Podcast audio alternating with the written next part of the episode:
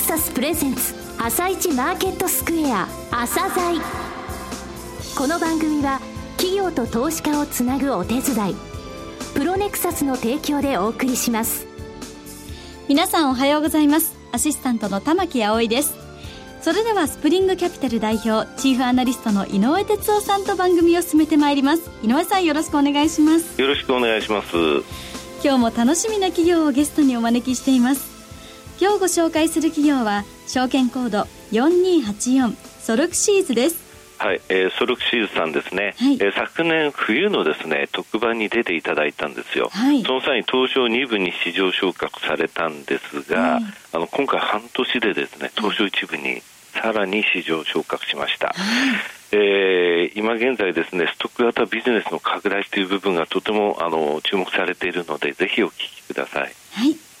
番組の後半では井上さんの市場の見方をお話しいただきます。明日から開催されますジャクソンホール会議でイエレン議長の講演予定されてますけれども、ね、これ、マーケットにどういった影響が、はい、あの為替の方ではね、この、えー、今、マーケット全然動いてないのでね、えー、これは注目されてますので、はい、まあ、ただちょっとハト派的な、えー、みんなが期待しているようなですね為替の世界で、はい、えー、動きというよりは、ちょっと市場との対話を重要視したね、はい、えー、コメントを終始すると思いますけれどもね。はい、はいその部分をお話しするとともに、えー、一つちょっと告知も小さいの入れますので、はい、はい、はい、よろしくお願いいたします。朝鮮今日の一社です。朝鮮今日の一社。本日は証券コード4284ソルクシーズさんをご紹介いたします。お話しいただきますのは、代表取締役社長でいらっしゃいます、長尾明さんです。本日はよろしくお願いします。よろしくお願いいたします。昨年の12月ですか、東証2部に市場替え。あれから半年で、今度は東証1部に再度市場替えとなりました。まずはおめでとうございます。ありがとうございます。はい、えー、初めて聞かれるリスナーの方もいらっしゃいますので、えー、まずは簡単にですね、えー、遠隔とあと事業内容をご説明いただけますでしょうか。はいえー、設立がですね、1981年2月になりまして、はい、えー、まあ、設立以来35周年の今年、まあ、東証一部に行けたとい。うことになります。はいうん。業務なんですけども、もともとあの情報システムの分析、設計から、はい、えー、プログラム開発、えー、その移行、保守管理といったシステム開発に、えー、関わる一連の作業を請け負う、いわゆるシステムインテグレーター、まあ、SI と、はい、を設立時から行っています。これがあのソルクシーズ本体の、うん、えー、メインの仕事になります。はい、ただあの現在はですね、ソルクシーズを中心にグループ10社を含め11社の企業集団ということになります。すねうん、SI をやっている企業と、はい、えー、それからストックビジネスをやっている企業と、はい、ほぼ、えー、半分半分ぐらいありまして、うん、我々目指す世界としては、その利益で、はい、あの50%、50%と。なるほど。いうことを目指していきたいというふうに考えています。SI についてもですね、はい、えー、まあ、あの世の中今、いろんなものにソフトが入っていまして、はい。ね、まあ、我々今一番強いのは、うん、えー、金融系ですね、はい、あのクレジットですとか、はい、銀行、証券、生損保と、はい、いったところ非常に強みを持っておりまして、えー、最近あの取引所さんについても、いろいろなお仕事をさせていただいているようになりました。はい。金融機関向けが大体売上の3分の2と。そうですね。金融機関のシステムって非常に厳しいものを求められるんですが、それを、えー、きちんと超えてきたので、取引所さん。はい。これまた絶対ミスが許されないところのお仕事ですね。すねあと観光庁とかもそうです。ですね、あの、観光庁ですとか、はい、キャリアさんですかね、通信の、はい、あちらのお仕事も、うん、え結構大きなサイズでやらせていただいてます。なるほど。あとですね、はい、あの、システム SI の中で、えー、まあ、組み込みって言われてるんですね。組み込みソフト。はい。自動車なんかも、実は、銀行の基幹システムと同じぐらいの規模のソフトウェアが入ってます。なるほど。はい、そういう部分も私どもかなり上流のところからやらせていただいてます。はい、受託開発っていうのがいわゆる SI の部分で、はい、もう一つ組み込みソフトって部分でも、はい、えー、やられているということですね。はい、はい、えー、ストック型ビジネス、具体的にはどういったものがあるんですか、ね、はい。えっ、ー、と、いくつかご紹介しますが、あの、ストック型ビジネスって何、っていうところなんですが、はい。えー、まあ、あの、我々ソフトウェアを作って、それをパッケージ化したり、はい、えー、それを使うサービスを提供することで、日々、あの使用料としていくらっていう形。チャリンチャリンということですね。はい、そういうビジネスをまとめてストック型ビジネスと呼ばせていただいてまして、はい、いくつかやっているんですが、一つは例えばグループ企業の EI ソル。はい。これはあの非常にセンサーの技術に特化して技術が高くてですね、はい、今頃 IoT っていう言葉が出てるんですが、はい、その IoT が出る以前からですね、はい、それに近い部分、例えばセンサー、あるいは、はい、えー、制御装置からの情報をネットで吸い上げて、はい、え他の装置を制御したり、なるほど。あるいは、え見える化する形ですね、うん、どういうふうになっているのかっていうのを見える化するのは、そういう技術に特化しておりまして、はい。え最近ソリューションとして、えトンネルアイっていう。トンネルアイ。はい。えこれはあの、まあ、建設大手さんと共同で作り上げたものなんですが、はいトンネルの中での工事ですね、はい、でこれは当然工区がいくつかに切られますので、はい、その工区どこに今人がいるのか、はい、あるいはそこでガス濃度はどのくらいになってるんだとかあるいは電源はあの、うん、いないところは切りましょうとか、そういうことを管理して、えー、やっていくようなそういうシステムになります。センサー技術が生かされてるわけですね。そうですね。はい。でまあ、我々としては、トンネルだけではなくて、うん、やっぱり建設あの現場っていうのはそういう IoT でいろいろやることはいっぱいあるだろうなっていうふうには想定してこれからその部分開かれるかもしれないですね。そうですね。はい。はい。なるほど。続いてですね、はい、あの今いるもということで、はい、あの独居老人の監視というか、うね、あの、はい、割と緩い形なんですけども、家族の方に遠隔地から見守ってもらうとい。うことをやっていまして、えこれが今、あの、中心名古屋大学なんですが、あと東大さんとかも協力されてるんですけど、トヨタさんの、えー、モビリティファンドが出資をいただきまして、はい、3年間ほど実証実験、はい、これはあの健康をですね、うん、寿命延伸のための見守りの一部として使われるということで、はい、えー、これが3年間のあの実験がうまく推移すれば、まあ、横展開ということになりますので、うん、非常にまあ面白い展開になるかなと。そこの部分が広がってくると、介護っていうか見守る、はい、えー、ということについては、深く行かれるってことですね。そうですね。あの、高齢者の福祉施設での導入も、はい、あの視野に入れておりますし、はいあの手頃にですね、まあ、いろんな方が、うん、あの買えるようにですね、はい、量販店なんかでのその販売っていうところも今推進していこうとしています。はい、はい、ここの部分参入している企業さん多いんですけれどもね。はい、当社一番最初に出てるんですよ。あ、そうですか。他との違いはですね、やっぱり IoT 使ってますので、ネットを経由していろんな情報を集めています。うんはい、ですから、例えば簡単にこの方、見守り対象の方がですね、はい、1ヶ月、2ヶ月、3か月どういう生活されてたか、うんうん、どういう室温の中で生活されてたかとか、はい、そういったのをちゃんと管理できますので、はい、そこが大きな違いになってくると思います、うん、なるほど。あと、クラウド向けの取り組みというのはどういうことを今やってます？はい、えー、っと、クラウドはですね、あの、商品としてクラウドシェアドオフィスというものを3、4年前から開発してサービスをしています。で今約150社ぐらいの、うん、えー、企業特に大手なんですけども、はい、が使っていただいている状態で、はい、これあのセールスフォースさんの方で、昨年、うんあの、アワードをいただきました。あ、そうですか。はい。賞を受賞されたんですね。はい。あともう一つ、あの、ASP SARS クラウドコンソーシアムっていう NPO 法人なんですけど、はいうん、これも歴史があって15年ぐらいやってる NPO 法人なんですが、はい、そこもですね、うん、えー、アスピックの海外展開アワードということで、はい、え昨年いただきまして、はい、実は今、あの大手のメーカーさんがですね、うん。海外百数十カ国で使っていただいてるんですね。はい、あそうなんですか、はい、で。なかなかその宣伝が難しくてですね、はい、あのやっぱりデータをこう、うん、クラウドシェアードオフィスというのは、ファイル共有と帳票の出力なので、はい、当然そのデータを扱うんですね。ですから、自分のデータがどこに預かってるかというのは、あまり言いたくないので、でね、宣伝したら困ると、ね、はい、そういうことのようなんですね。なるほど、150社、大手社を中心に導入してもらってると。今お話しいただいた部分でいくと、トンネルアイは IoT ですよね、はい、あとクラウドサービスについては、今お話しいただいたクラウドシェアドオフィス、はい、その他のところってどういったものがありますかね？はいフィンテックが、はいはい、あのやっぱりキーワードとしてあると思うんですけど、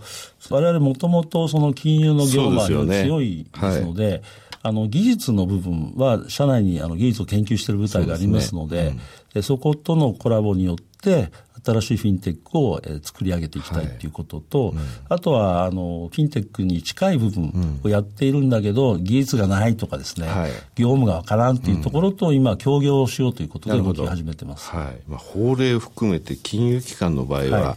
そこを相手にするだけでもかなり時間がかかってしまうと思うので、そうですね。協業というのはもう本当に、それが一番スピードアップするのはいいと思います、ね、そうでしょうね。はい。要するにしてみれば、うわソルクシーズと組みたいっていうのは、あるでしょうね。金融に実は何社かそういうところもありますので、進めていきたいと思います。うん、あと、自動運転とかどうですかね？はい、えっ、ー、と、自動運転はですね、あの当社グループの中で、はい、あの ADAS っていう形の、はい、まああの高度自動運転例えばブレーキがその自動的にかかるとかですね、うんうん、それから進んで自動運転というところでソフトウェアを製品化していく分で大きくあのメーカーさんと一緒にやらせていただいてますので、はい、かなり上流の部分から我々手がけていますので、ここはもう十分入り込んでいるというふうに思っています。あそうですか。はい、それとあと AI についてもですね、はい、最近あのディープラーニング、深層学習ってかなりあの進んできてますので、ここも我々取り組まなければいけないということで、まあ、フィンテックですとか自動運転にどういうふうに取り込めるかということで今研究を始めています。今お話しいただいた5つ、AI、フィンテック、それから自動運転、IoT、クラウドサービス。はい、これ全部ですね。そうですね。今話題の。はい。はい、我々やっぱり新しいものを常にやっていかなきゃいけないし、はい、その上でまあ、安定的なところもしっかりやっていかなきゃいけない、うん、そういう思いでやってます。はい。えー、それから成長戦略を見させていただいたんですが、はい、専門店化、そしてオンリーワン。これどういうことなんですか？はい。やっぱり SI とかですと、はい、まあ、金融得意ですとかっていう会社さん多いんですよね。うん、はい。そそれではあの我々はいけないかなと思ってまして銀行なら銀行に特化して、はい、そのお客さんの業務をしっかりサポートできるまで知ってなきゃいけないだろうということで、はい、あの銀行に専門なあの会社だとか、はい、あるいはそのクレジットを専門にやってる部隊だとか、はい、そういう意味で専門特化していくことによって、なるほどはい、価格的にですね競争しなくて済むんじゃないかと。なるほど、それが専門店化なんですね。そうですね。じゃあ専門店がたくさん御社の中にあるってことですね。で、はい、その中のいくつかがオンリーワンになってきてるということですね。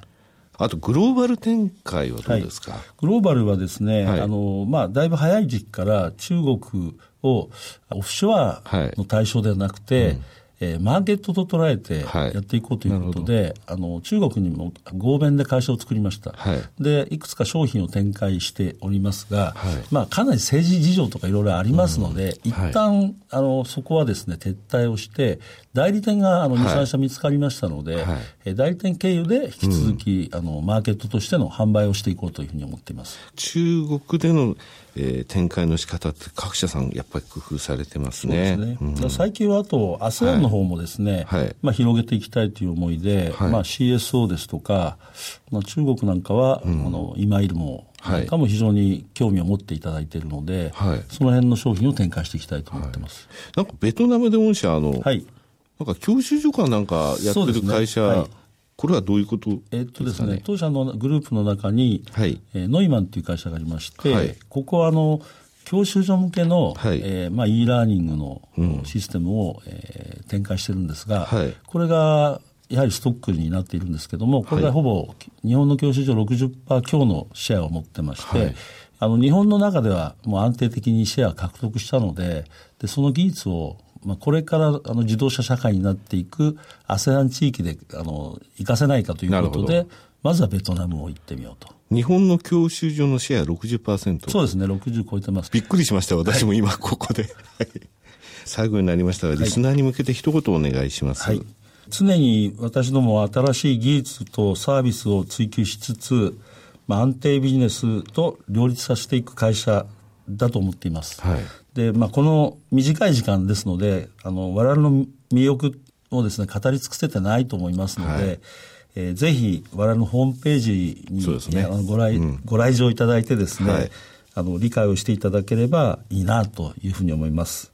今後はですね、皆様にも直接説明する場を設けたいと思っておりますので、はい、まあ、ぜひよろしくお願いしたいと思います。はい、えー、長尾さん、本日はどうもありがとうございました。ありがとうございました。今日の一社、ソルクシーズでした。さらに井上さんにソロクシーズについてお話しいただきます。はい、えー、間違いの許されない銀行、クレジット、証券、戦争法、えー、いわゆる金融機関とか証券取引所、こういった部分の SI をベースにですね、うん、ストックビジネスの方でも今伸びてる会社なんですね。はい、えー、キーワード5つ挙げられましたけれども、あのさ最後のところで自動車教習所の国内の教育システムのシェア6割って言いましたけれども、えー、びっくりしちゃいましたよね、えー、で。それぞれの会社、それぞれのセクションがもうこの業種だけを攻めればいい、そこのプロになれっていう形になってるんですよね、はい、非常に楽しみなんですよ、はい、あの IR についても力を入れるということです、まずその第一歩としてですねホームページぜひ、えー、訪れてください。はい、はい、それでは一旦お知らせです。企業ディスクロージャー IR 実務支援の専門会社プロネクサス。上場企業のおよそ6割2200社をクライアントに持つこれはアジア証券印刷の時代から信頼と実績を積み重ねてきたからこそ。さらにプロネクサスが目指すのは企業と投資家をつなぎ日本の株式市場を活性化させることです。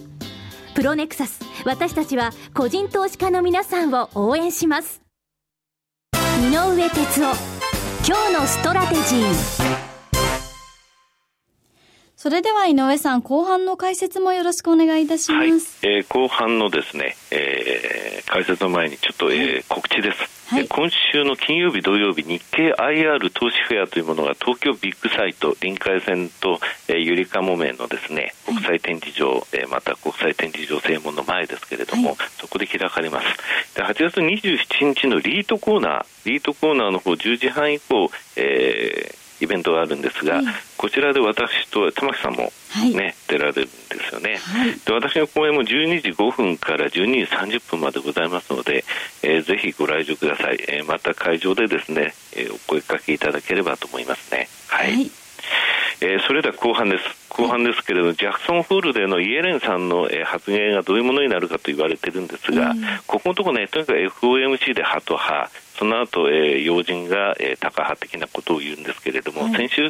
末にフィッシャー FRB 議長が副、副議長が話した FRB が目標としている状態に雇用と物価が近づいていると、うん、えー、しばらくしたら、えー、利上げの時期も来るよっていう、これ、イエレンさんが言ってたことそのままなんですよね、はい、だからこれに沿った形になると思うんですよ、ウィリアムズさんがインフレ目標引き上げとか言ってますけども、この人、サンフランシスコ連銀の総裁なんですが、今年投票権なくて、えー、自分が勉強している利子の話をしているだけなんですよね。はい、でそう考えると、えー、非常に、えー、ハト派的な話になるのではないかということですね。黒田さんはね話さないんですって。でニューヨークで講演会やってジャクソンホールは去年と